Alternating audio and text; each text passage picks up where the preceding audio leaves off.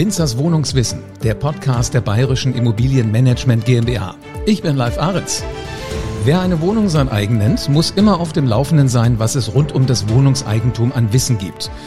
Immer mehr Autos werden ja jetzt elektrisch angetrieben. Damit kann der Stopp an der Tankstelle entfallen. Und angeblich können die E-Autos ja an der Steckdose zu Hause geladen werden. Aber geht das wirklich? Wenn ja, welche Technik muss da installiert werden? Und wie wird der Elektrosprit eigentlich bezahlt? Genau darum geht es jetzt. Michael Winzer ist Geschäftsführer der Bayerischen Immobilienmanagement GmbH. Außer ihm heute zu Gast Maximilian Gottschalk, Ingenieur erneuerbare Energien, zertifizierter Berater für E-Mobilität und Product Manager E-Mobilität bei Montana Energie. Hallo Herr Winzer, hallo Herr Gottschalk.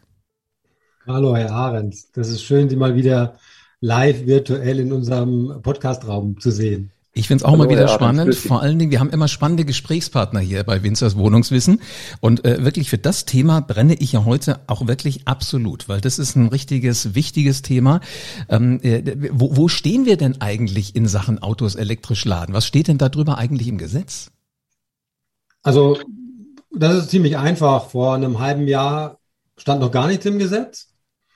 Und zum 1.12. hatten wir ja schon mal in einer anderen Episode unseres Podcasts besprochen, kam ja das Wohnungseigentumsmodernisierungsgesetz und trat in Kraft.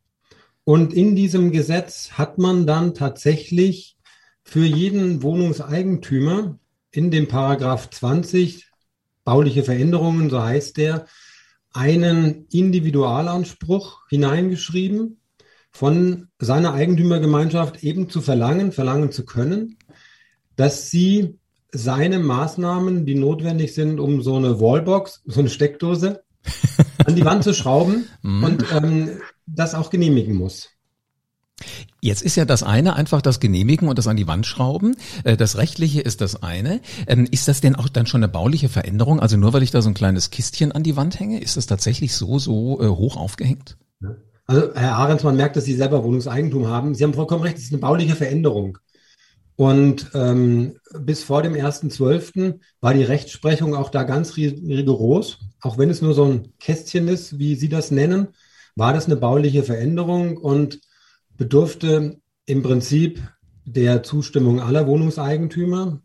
Diese Zustimmung haben sie nie bekommen. Deswegen konnte man, auch wenn man noch so kreativ und modern sein wollte, nur mit juristischen Tricks beziehungsweise mit Öffnungsklauseln, so nennen sich solche Spielregeln in Gemeinschaftsordnungen, solche Beschlüsse dann durchbringen und musste warten, hoffen, dass niemand angefochten hat.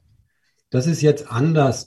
Und weil das eben so schwierig war, hat sich der Gesetzgeber genau diese Thematik der Elektrifizierung von solchen Großgaragen, von solchen ähm, Garagen in Eigentümergemeinschaften auf die Fahne geschrieben. Und das war auch der Impuls überhaupt für das neue Gesetz. Okay. Wenn Sie dieses WMOG aussprechen, ausschreiben, dann heißt das tatsächlich Gesetz zur Förderung der E-Mobilität und zur Modernisierung des Wohnungseigentumsgesetzes. Da ist die E-Mobilität der Treiber gewesen. Wahnsinn. Also was im Grunde genommen eine gute Idee, nämlich die Automobile äh, auf eine andere Antriebstechnologie umzustellen, was das alles nachher für Folgen hat. Was bedeutet das denn aber auch jetzt für Sie als Verwalter? Ja, als Verwalter bedeutet das, dass wir uns tatsächlich mit diesem Thema jetzt sehr, sehr konstruktiv, kritisch, kritisch im positiven Sinne auseinandersetzen müssen.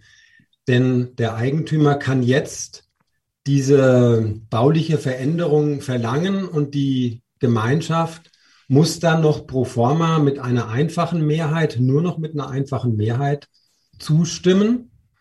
Und damit wir uns nicht gleich von Anfang an ins Abseits schießen, indem wir dem Antragswilligen seine Steckdose genehmigen oder seine einzelne Wallbox genehmigen, mhm. ähm, müssen wir uns damit äh, sehr dezidiert auseinandersetzen im Hinblick auf eine zukunftsfähige Lösung. Und als Verwalter braucht es da tatsächlich dann technische Unterstützung. Und deswegen habe ich heute Herrn Gottschalk eingeladen, denn er ist Spezialist genau in diesem Segment. Jetzt, äh, bevor wir gleich zu dem Herrn Gottschalk kommen, noch eine Frage, Herr Winzer, an Sie. Sie haben ja wirklich einige ähm, äh, Liegenschaften, die Sie betreuen. Was äh, ist denn so Ihr Bauchgefühl? Wie schätzen Sie diesen äh, E-Mobilitätsmarkt ein? Ist das ein Wachstumsmarkt?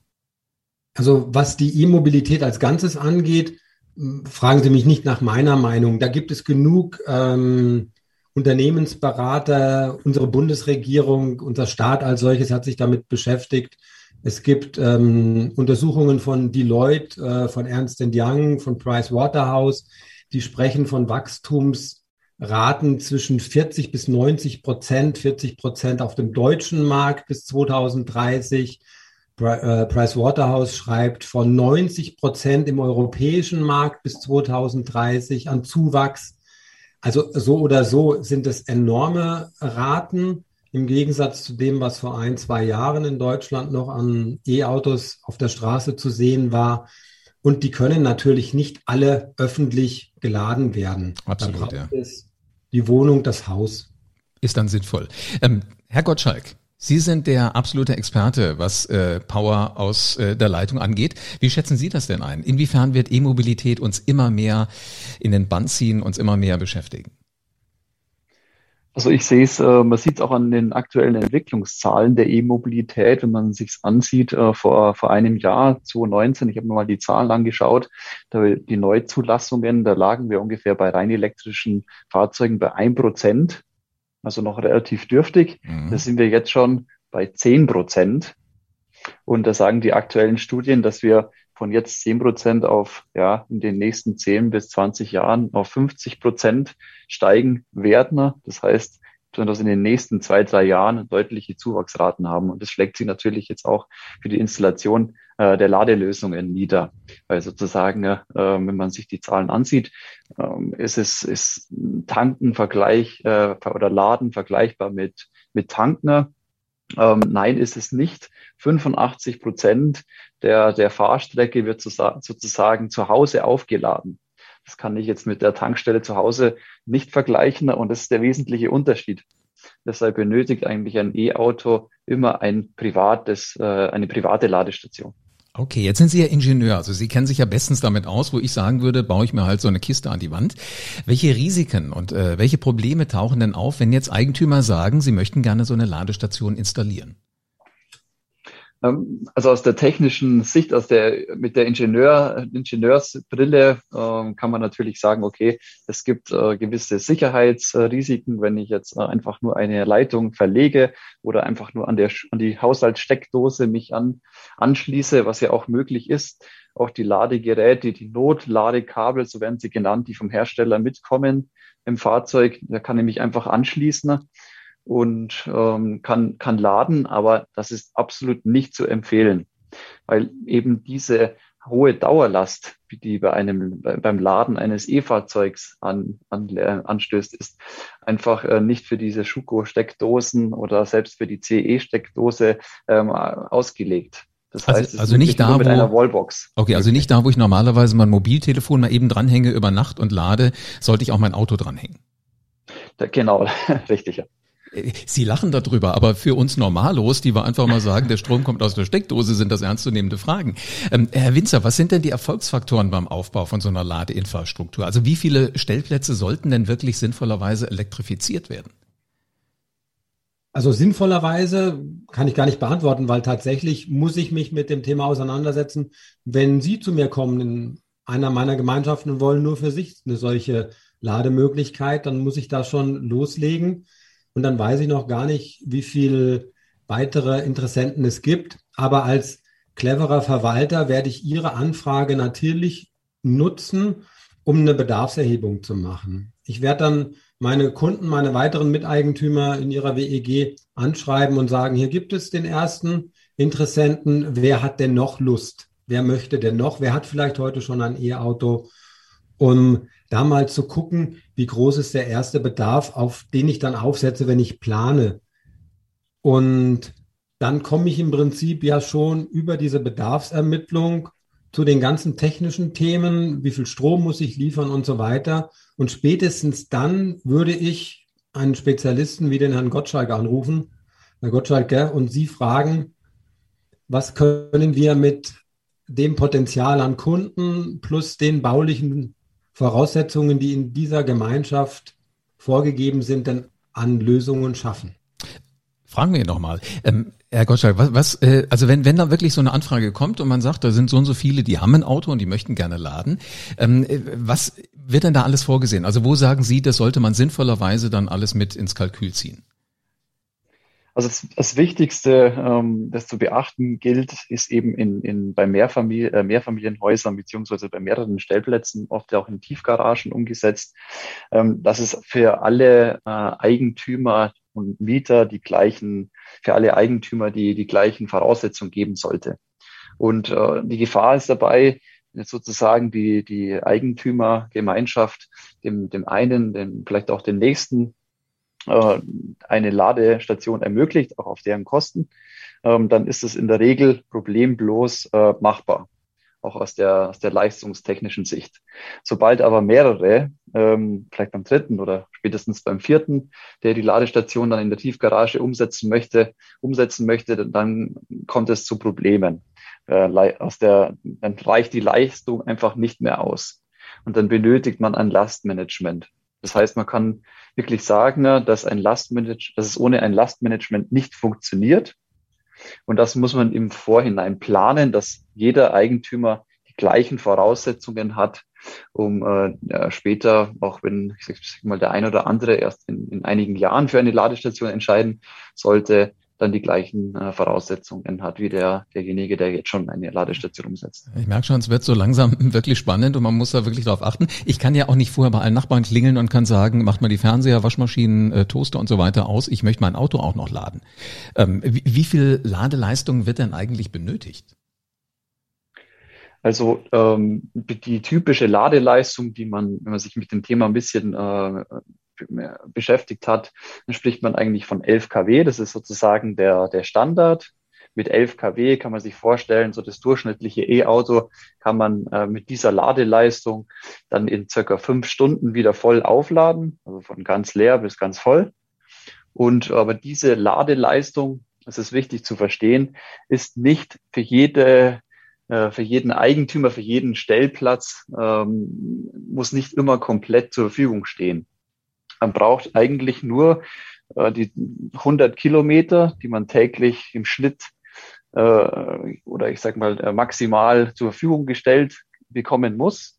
Und für diese, äh, für diesen Bereich reicht es eben aus für eine kurze Zeit, sprich zwei Stunden lang in der Nacht äh, mit einer Box aufzuladen und kann somit mit einer relativ geringen Ladeleistung, wenn man es wieder auf die Energie umrechnet, ähm, ist es sozusagen nicht viel Energie, nicht viel Strom, der bereitgestellt werden muss. Ich merke, E-Auto. Ich, ich merke schon, wir müssen da alle ziemlich viel lernen. Es ist nicht mehr so wie früher oder wie bisher an der Tankstelle einfach Schneusel rein, ordentlich äh, Sprit oder Diesel rein. Ähm, ich nehme an, aber Vaterstaat möchte das ja auch durchaus fördern und da gibt's ja meistens solche Förderprogramme. Wenn man jetzt zurückschreckt und sagt, äh, bloß kein E-Auto, das ist mir alles so komplex, ich möchte es aber irgendwie doch haben. Ähm, welche Förderprogramme gibt's denn da? Was kann man da in Anspruch nehmen? Also da wird äh, ich sag, sozusagen von vom Bund gibt es oft Förderprogramme von äh, auch die Gemeinde, Gemeinden oder Städte äh, fördern äh, die E-Mobilität momentan recht stark. Ein bekanntes äh, Förderprogramm ist momentan von der KfW. KfW 440 nennt sich dieses ähm, Förderprogramm, wird angeboten, dass mit pauschalen 900 Euro eine, eine Ladelösung gefördert wird. Das heißt, es wird nicht nur die Wallbox gefördert, für den Stellplatz im privaten Bereich, nämlich auch die Leitungen, die Installation, die auch dazu gehört ähm, und der Einbau und die Montage in Betriebnahme durch ein Fachunternehmen. Und somit ist, äh, man kann eigentlich für eine Wallbox, kann man, kriegt man, kriegt man durchaus schon für 500, 600 Euro. Ähm, dann bleibt sozusagen auch noch Luft für, für die Installation. Und ähm, wenn es sozusagen der Standardfall ist, einer Installation mit Wallbox, dann kommt man äh, relativ gut hin mit 900 Euro. Also da ist wirklich, muss man sagen, da unterstützt der Staat, äh, dass man sozusagen fürs E-Auto dann auch eine Ladelösung bekommen kann. Herr Winzer, wenn äh, also ein Eigentümer gesagt hat, ich hätte das gerne, dann haben Sie den Herrn Gottschalk mit ins Boot geholt. Wie wird denn dann geplant? Die Planung ist tatsächlich in den meisten Eigentümergemeinschaften deutlich komplizierter und vielschichtiger, als man sich das vorstellt. Denn wir reden nicht von kleinen, jedenfalls wir mit unserem Bestand von kleinen Tiefgaragen mit 8, 10, 12 Stellplätzen, sondern Großgaragen, die beginnen bei 40, 50 und gehen bis zu 500, 600 Stellplätzen über mehrere Etagen. Und da kann man sich dann schon gut vorstellen, dass alleine die Kabellängen doch bedeutsam sind von einem Stromzählerraum bis hin zum Stellplatz, der dann vielleicht 100, 150 Meter entfernt ist. Dazu mh, hm, haben wir immer das Thema, dass eine Tiefgarage ein sogenannter eigener Brandabschnitt ist, den ich dann, wenn ich neue Leitungen ziehe, irgendwo perforiere. Ich muss mich mit dieser Frage auseinandersetzen. Das ist kein Hexenwerk, das kann man alles technisch lösen. Man muss es nur beachten. Und das, was Herr Gottschalk natürlich gesagt hat, wenn ich nur eine Wallbox habe, dann kann ich die problemlos, vielleicht auch noch eine zweite, eventuell, wenn die Anlage groß genug ist, eine dritte an meinen Wohnungszähler hängen. So, dann läuft die Wallbox über den Wohnungszähler und gegebenenfalls, so wie Sie das sagen, ich habe abends die Spülmaschine, die Waschmaschine und den Trockner an und will dann auch noch mein Auto laden. Dann mag ich ein Problem bekommen. Das ist aber dann auch nur meines mhm. und nicht das Problem der Gemeinschaft. Wenn das aber mehrere in einem Haus tun, dann wird es plötzlich von hinten durch die Brust, doch zum Thema der Gemeinschaft, denn dann habe ich nicht mehr genug Leistung da. Und der letzte in diesem Hasenrennen, der kriegt dann sein Auto gar nicht mehr geladen und dem fliegt auch noch die Sicherung raus. Das wäre nicht schön. bedarf es dann tatsächlich eines Elektroplaners mhm. und eines Bauingenieurs, die zusammen sich diese Fragen Elektroleistung, Anschlussleistung und äh, bauliche Situation im Hinblick auf den Brandschutz zusammen anschauen und auf dieser Basis ein Konzept erstellen. Also man muss schon ein bisschen länger planen, ich merke das schon. Wenn dann äh, aber alles mal da ist, also Brandschutz stimmt und äh, die Infrastruktur zum Laden ist da, dann kommt ja der alltägliche Betrieb. Ähm, was muss ich da denn beachten? Herr Gottschalk, vielleicht haben, haben Sie da schon Erfahrung zu. Also der Betrieb ist äh, ähm, sehr wichtig äh, in einer Tiefgarage. Es gibt ja neben der Abrechnung für den, für den Ladestrom, der dann sozusagen dann auch äh, pro Nutzer abgerechnet werden äh, muss, auch Themen wie eine DGUV V3-Prüfung, die gesetzlich vorgeschrieben ist. Äh, diese DGUV-Prüfung bedeutet einfach, dass mir sozusagen die, die Sicherheit gewährleistet ist, dass die dass die Betriebssicherheit der Ladestationen ähm, auch wirklich in der, in der Tiefgarage gesetzlich äh, angemessen funktionieren kann. Isolationswiderstände werden da geprüft, ähm, die Leitfähigkeit, dass einfach ähm, auch äh, Brandschutz gewährleistet ist. Ähm, weitere Themen können sein äh, Wartungsfälle, jetzt mal ich sag mal, ein Ladevorgang nicht funktioniert, es könnte mal eine Wallbox-Defekt sein, dann brauche ich einen Ansprechpartner, der die Sache übernehmen kann, der mich äh, sozusagen dann mir weiterhelfen kann. Also sozusagen den Tankwart von der Tankstelle. Genau, absolut, absolut, absolut richtig. Äh, ich würde tippen, dass auf so einer Wallbox dann bestimmt eine Telefonnummer draufsteht, die ich einfach nur anrufe, wenn ich in der Tiefgarage eine Verbindung gerade habe. Ähm, absolut richtig. Also die, da gibt es eben Betreiberlösungen, die, die bieten auch genau diese, diese Leistung an, dass sozusagen äh, ein 24-7-Service äh, zur Verfügung steht, falls ich nicht laden kann. Das ist ja äh, ein, ein, wichtiges Thema, dass ich auch, äh, auch bei Problemen sofort jemand erreichen kann, der mir dann auch weiterhelfen kann. Gibt es verschiedenste Lösungen, auch verschiedenste Anforderungen, kostet natürlich äh, dieser Service, diese Dienstleistung und ja, da ist immer die Frage, ob sich die WEG dann auch die, die Leistungen dann ähm, ja genau auch äh, als wichtig entstuft. Mhm. Ähm, Herr Winzer, jetzt hat ja der Herr Gottschalk gerade schon gesagt, es geht auch um Abrechnungen. Ähm, das ist ja Ihr Metier. Also Sie haben ja ständig irgendwas abzurechnen in so einer Hauseigentümergemeinschaft. Äh, wie wird denn hier bezahlt und abgerechnet? Naja, da muss ich dem Herrn Gottschalk gleich nochmal in die Parade fahren. Da spricht der Ingenieur, für den das alles so leicht ist. der ja auch eine Rakete baut, die zum Mond oder zum Mars fährt. Dann kommt aber irgendwo der Kaufmann und sagt, aber hoppla, da gibt es so eine Menge zu beachten. Weil wir bewegen uns ja tatsächlich in dem Rechtsgebiet einer Wohnungseigentümergemeinschaft. Und ich gehe einfach noch mal kurz einen Schritt zurück. Wir haben ja ganz am Anfang schon gesagt, dass jeder Eigentümer für sich einen Anspruch hat. Und wenn die Gemeinschaft sagt, wir erfüllen dir den Anspruch, wir, wir erlauben dir das alleine, dann sollte es clevererweise noch ein Konzept mit ein paar Vorgaben geben, die der Eigentümer einhalten muss. Und dann kann er das entsprechend wenn das so beschlossen ist, auch machen und muss sich um die Abrechnung selber kümmern. In der Regel läuft das dann über seinen Stromlieferanten und über seinen Stromzähler und über seine eigene Rechnung. Wenn die Gemeinschaft aber sagt, nein, wir wollen, weil das tatsächlich nicht zukunftsträchtig ist, wir wollen hier das Heft in die Hand nehmen. Wir stellen die Ladeinfrastruktur zur Verfügung. Dann hat sie nun zwei Varianten. Die eine Variante, die charmanteste, die wahrscheinlich im Moment auch die cleverere ist, ist die über einen externen Dienstleister, über einen Betreiber zu gehen, wie das Herr Gottschalk schon gesagt hat. Da gibt es nur leider noch ganz, ganz wenige überhaupt am deutschen Markt. Es gibt in München zum Beispiel die Stadtwerke, die so ein Betreibermodell aufgesetzt haben. Es gibt einen privaten, zwei große private Stromdienstleister. Ich nenne jetzt nur, ohne Werbung zu machen, zum Beispiel die BayWa und Heinemann. Es gibt ein paar andere Kommunen, größere Städte, die ähnlich wie die Stadtwerke solche Modelle anbieten, aber flächendeckend ist es tatsächlich im Moment noch sehr, sehr schwierig. Hat den großen Vorteil, ich muss mir um gar nichts kümmern. Die Betreiber installieren, betreiben, warten alles und rechnen alles ab. In der Regel muss ich aber dann einen langfristigen Gestattungsvertrag schließen.